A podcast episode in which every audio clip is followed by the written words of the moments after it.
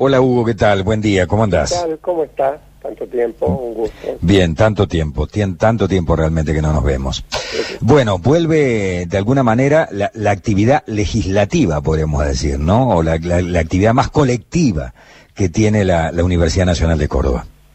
Sí, sin ninguna duda. De cualquier manera, eh, se ha, había comenzado ya antes a hacerlo virtual pero estatutariamente, eh, al igual que lo que pasó, sucedió con el Congreso de la Nación, no estaba previsto esto.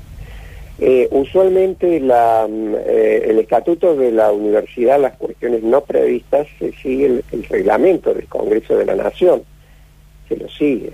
Este, pero este, el reglamento del Congreso de la Nación para las sesiones virtuales lo hicieron, este, bueno, bastante complejo en los temas eh, eh, de implementación de los sistemas de seguridad, etcétera, que, bueno, no se puede cumplir perfectamente. Entonces era necesario, por lo menos, eh, hacer esta reunión virtual que también era complicado porque son 50 personas. Este, sí, sí.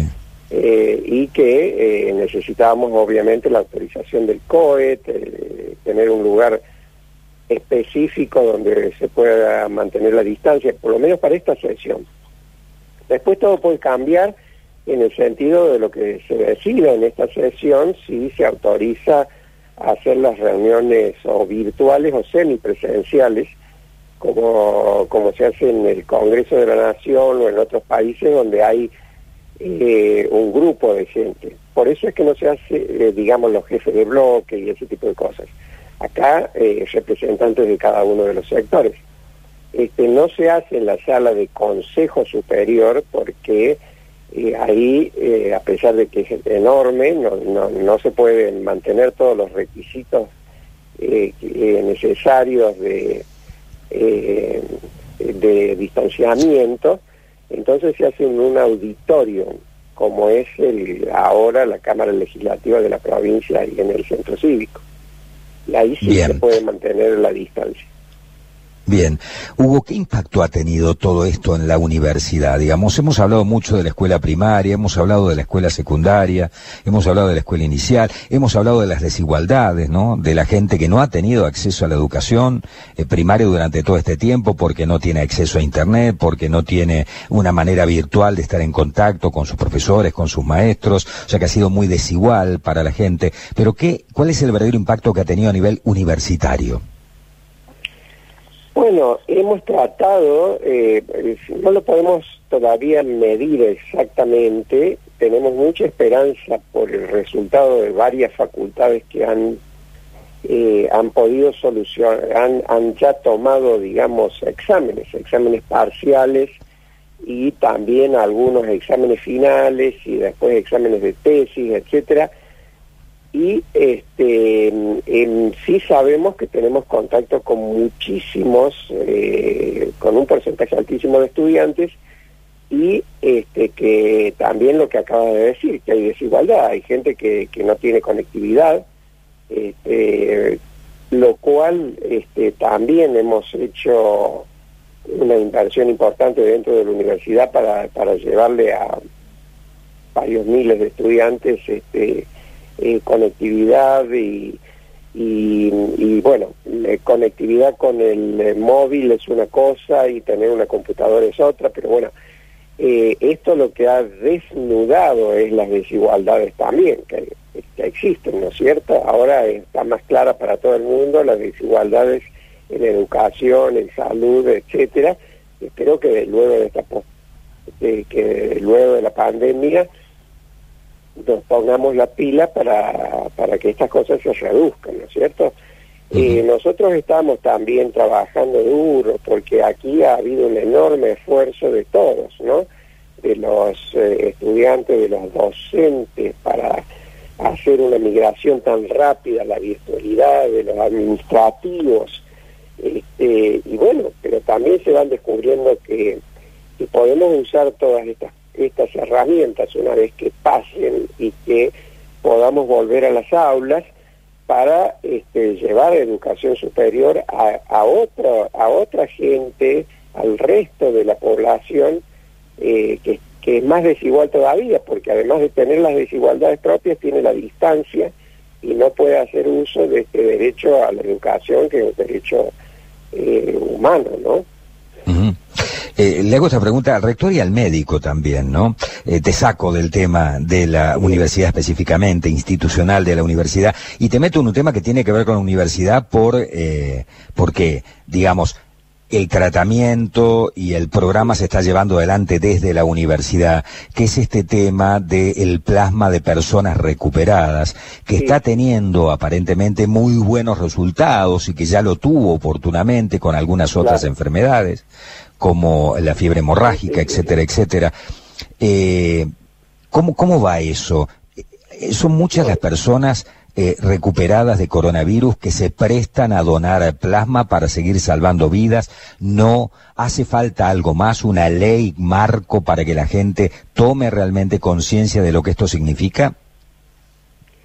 Sí, yo yo estoy de acuerdo con la ley. Este, siempre hay siempre hay discusiones a nivel nacional, es mucho más fácil para nosotros los médicos este, impulsar este tipo de ley como la ley de donante presunto, ¿no es cierto? De que si, bueno, si uno se, se muere y no, no ha dicho nada, es un donante presunto, pero eh, hay muchas cuestiones que van más allá de, eh, de, lo que sería lo mejor de la, de la cuestión médica y que va con cuestiones de eh, creencias, etcétera, y además de eh, fuera de creencias de, bueno, personas que, que tienen miedo, que hay que explicar muy bien.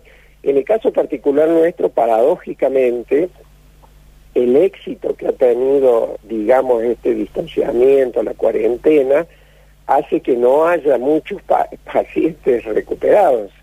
El laboratorio de hemoderivados este, eh, usa más o menos 100.000 hilos, o sea, vienen a ser así como 200 o 300 mil eh, dosis, lo que vendrían a ser de este plasma hiperinmune por año para las otras enfermedades, o sea, es una cifra enorme, lo que representaría que para eh, que necesitas unos 600 pacientes mínimo, pero mínimo para para para procesarlo, porque claro, aquí se hace mucho más, eh, digamos, purificado que lo que es transfundir el suero como tal, que es lo que se está haciendo y se puede hacer aquí también en Córdoba con los recuperados, este, eh, en general en muchos lugares, eh, justamente por falta de equipamiento que nosotros sí lo tenemos, porque esta es la la única grande realmente que hay en Latinoamérica y es una de las más importantes del mundo. Pero bueno, en Buenos Aires, ante la urgencia, por ejemplo, a, al, a, Insaurralde. Intendente Insaurralde le ponen directamente el suero completo de un paciente recuperado y está dando muy buenos resultados en el mundo. Este, ahí he visto ayer un informe de la Clínica Mayo de Estados Unidos con eh, 25 mil pacientes y, y justamente eso y un remedio que es muy barato a último momento que, que, es la que es un corticoide, la dexametasona que, que en Oxford tienen ya una serie muy grande, son los dos elementos hasta hoy que han demostrado tener los mejores resultados. Este, bueno, se, esta cuarentena ha servido también para eso, para que se vaya aprendiendo mucho más del virus y bueno, ya la gente se cansó, pero a nosotros nos sirvió. Lo que sucede es que nos agarró a contraestación. Ahora empieza el invierno, donde todos los años hay gente que se agarra neumonía, eh, que se agarran otros virus y otras enfermedades, así que el pico nos pega justo cuando viene ese otro pico y usualmente en lugares como, como el conurbano bonaerense a esta altura del año y quizás probablemente también en algunos sectores de Córdoba, siempre se saturaban las terapias intensivas porque ahora de vuelta nos damos cuenta para qué sirve la salud pública. Pero antes se, se trabajaba al límite y ahora se le suman, eh, como se le suman en los otros países, decenas de miles de pacientes que se le ha, pasado hasta Nueva York se desbordan y tienen esas eh, imágenes macabras de, de, tener refrigeradores en las puertas de los hospitales y cosas por el estilo. Pero, pero, pero no es, no, no es la primera vez sin el coronavirus que le suma, porque no es cierto que, ah, bueno, el que antes se agarraba una gripe ahora se agarra el coronavirus. No, está demostrado el aumento de la mortalidad en Gran Bretaña de 60.000 personas en el mismo periodo del año comparada con el promedio de los 10 años anteriores. O sea, no solo 40 y pico de mil, como dice, eh, como tienen registrado en Gran Bretaña, sino 60.000 más que los años previos. Ninguna duda que es por el coronavirus. Bueno, acá los sistemas de salud no son como el el sistema de salud británico, que es un sistema nacional de salud de los mejores del mundo, público. Y bueno, eso nos ha servido. De otro, por otro lado, este, ya la gente está cansada y, los países que ya han abierto la economía no están mejor económicamente. La gente no ha, no ha ido volando a tomar café en los bares. Pero no, por supuesto. No, no, no. no, así como hubo eh, fue profunda realmente la caída, va a ser difícil la salida también, sin lugar a dudas. ¿Y cómo analizás vos la situación y el trabajo que realizaron médicos, especialistas eh, y miembros de seguridad fundamentalmente en el COE de Córdoba? ¿Cómo se manejó en Córdoba el tema de la cuarentena y, el tratamiento de esta enfermedad? Y, y, eh, los otros días he escuchado una persona del... Eh, del CONICET de, en Buenos Aires, en unos programas de, Buenos Aires, hablando de eh, cuando nosotros tuvimos que volver una semana para atrás aquí con lo del Mercado Norte, este, cómo funcionó en Córdoba. En Córdoba ha funcionado excelente, incluso eh, cuando sucedieron estos, eh, estos, estos clústeres así que se produjeron, ¿no es cierto? Que fue Saldán, de ahí al Hospital Italiano y luego en el Mercado Norte se hizo lo que ahora se está haciendo en, en, Buenos Aires, en los barrios vulnerables, está eh, este ir a buscar directamente a los eh, a los contactos, eh, una campaña bien agresiva, bien localizada para eso, y hasta ahora Crucemos los Dedos ha funcionado perfectamente, ha funcionado, es uno de los ejemplos dentro del país eh, porque claro, nosotros empezamos muy mal, nosotros empezamos muy temprano con, con casos importados que incluso, incluso fueron dentro de la misma universidad, gente que estaba en España haciendo un doctorado, que habían venido para aquí y nos agarró antes de que empezara la cuarentena y nosotros ya, ya sabíamos y empezamos una semana antes y, y ya y, y nos tomamos toda una semana, diez días, para como de urgencia migrar a la virtualidad todo lo que pudimos, ¿no? Así que también el trabajo, eh, como digo, de los docentes, de los administrativos y de los mismos estudiantes, de adaptarse lo mejor posible a esta, situación, que digo, este, es un parate eh, para la educación, es un parate para la economía y es un parate global en todo el mundo, porque ayer estaba hablando con los amigos en Europa y, y bueno, a ellos el año se le termina dentro de un mes. Entonces, bueno, en algunos lugares como Francia van a hacer cosas simbólicas de que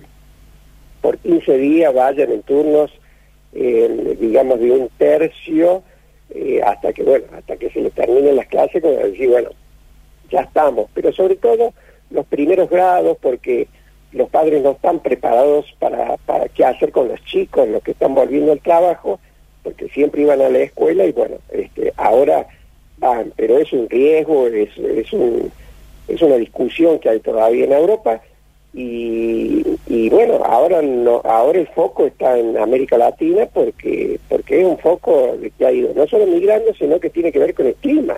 O sea, claro, por supuesto, sí, sí, sí. en invierno, punto. Sí, nos ha, nos ha agarrado a nosotros a contramarcha. Nacho, no sé si ha quedado algo en el tintero o si tenemos tiempo. Eh, no, simplemente lo último, consultarle a, a Hugo si tiene proyección en la Universidad Nacional de Córdoba, si hay clases presenciales y en qué momento pueden llegar a darse. Eh, uno especula, pero eh, no tenemos...